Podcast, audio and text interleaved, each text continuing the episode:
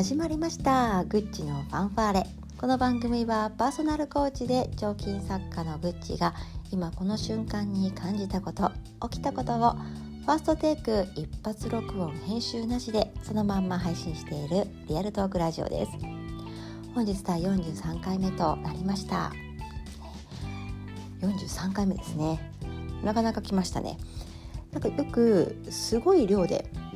こう更新してるねって言っていただくことがあってそうなんですよ。自分でも驚くほどもう完全に習慣になっているんですね。なのでコツとしては今のところ続いているコツとしては本当にこのファーストテイクっていうのがいいんだと思います。取り直しをしない、えー、事前に台本を作らない。出たとこ勝負。これがねあの本当に収録時間かけるあ収録時間足すなんかちょっとそのなんだろうなアップする時間ぐらいで済んでるので、まあ、こうやって続いてるのかなと思ってなんか長く続けるっていうことを目標にしているので手間をかけない。楽しむ。ここをねなんかこれからも心がけていきたいなと思っています。他のこともなんかそんな風にうんさっとねスピード感あって楽しみながらやれると続くのかななんてこれをしながら感じています。はい、でね今日ちょっとお話ししたいなと思うのは、えー、正社員からアルバイトになった今なんですね。の前のねあの放送あの収録でご案内して、まあ、お伝えしたかんですけどもともとね正社員で働いていた会社を、えー、退職して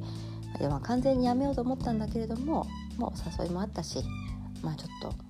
気持ちもね残ってたのでバイトという形で週に1回ないし2回ぐらいで行ってるんですね。でそこはこうオープニングから、まあ、作った時から関わっていたというか、まあ、社員でいたのででなんなら管理職もしてたんで結構詳しいんですよ。結構どころかあのあこの仕組み私作ったわとかねあそうそうこの、うん、このフォーマットを作ったの自分だわとかあそうここはうん、このマニュアル作ったの私だわみたいなのがね、まあ、結構残ってるんですね。ありがたいことに。使ってもらってて。で,、えーと、でもね当時入っていたスタッフ同時期に、まあ、私がその管理職してた時に働いてたスタッフはもうほぼみんな辞めているか異動になってて、まあ、いないんですよね。そうすると私が休んでる間に新しく入ってきた人が、えー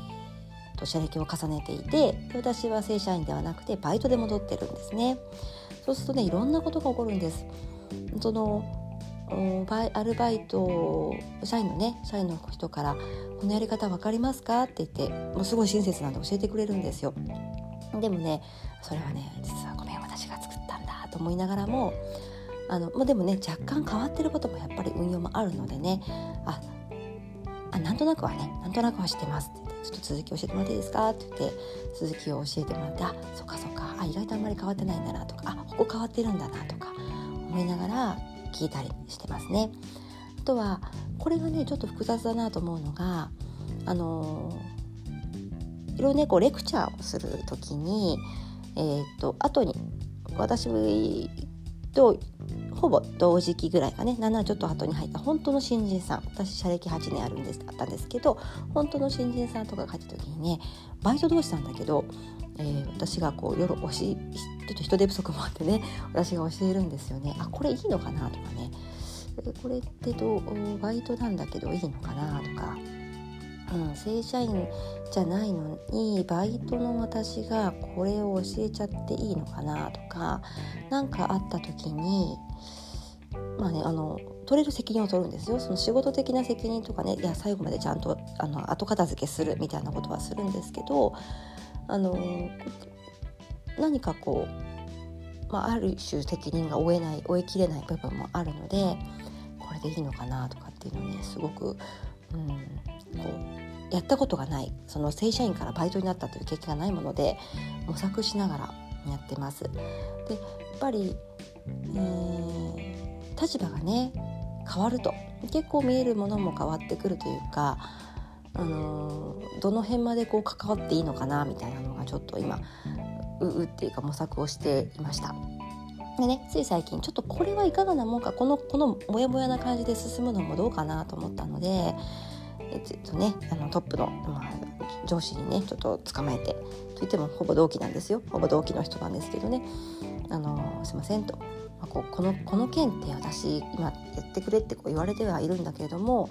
こういう立場もねバイトになって私がこうお伝えして大丈夫なもんですかねと。うん、なんかちょっとこう後々困ったこととか生じないかだけそこだけちょっと確認したいんですよねって言って相談したんですね。でいやいやもうあの経験をね使ってくださいと、まあ、ちょっとその雇用雇用関係ほどは違うけれども持ってるキャリアとかは全然使ってくださいねって言われて、まあ、いろいろ結構話をしてねあそうかそうかじゃあこの辺はしっかり任せてくださいと。私の今までのもの使いますねと。でここから先はすいません。ちょっとできないです。ってっていう話もして。で向こうも「あそうですね」じゃあこの辺は別の人に任せましょう。みたいなことを結構住み分けをしっかりしてあの、まあ、またお願いしますっていう感じでね進んでいます。何が言いたいかっていうとなんか結構こういうねこうやっぱ変わることあの役職が変わるとか任されてることが変わるってでも以前のこと知ってるとかねこう口出せるみたいな状態の時にここまで口出しちゃっていいのかな？それともそれはもしかしたら今の人に迷惑になるんじゃないのかな？みたいな結構うーっていう感じがあるので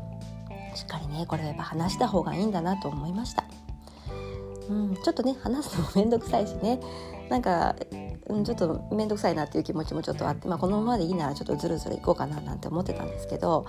まあ、ずるずるいってもちょっとこっちの精神状態もよろしくないしなんかこういいのかないいのかなっていう気持ちのまま行くのも微妙だなと思ったのでちょっと捕まえてね。ちょっと話していいですかって言って。したんですねこれ結構大事だなと思います。ちょっと違和感をね感じたら、まあ、早々に解消する。とかねだらだらこのまま行って後ほどややこしいことが起こった時にあの時聞きゃよかったとかね。うん。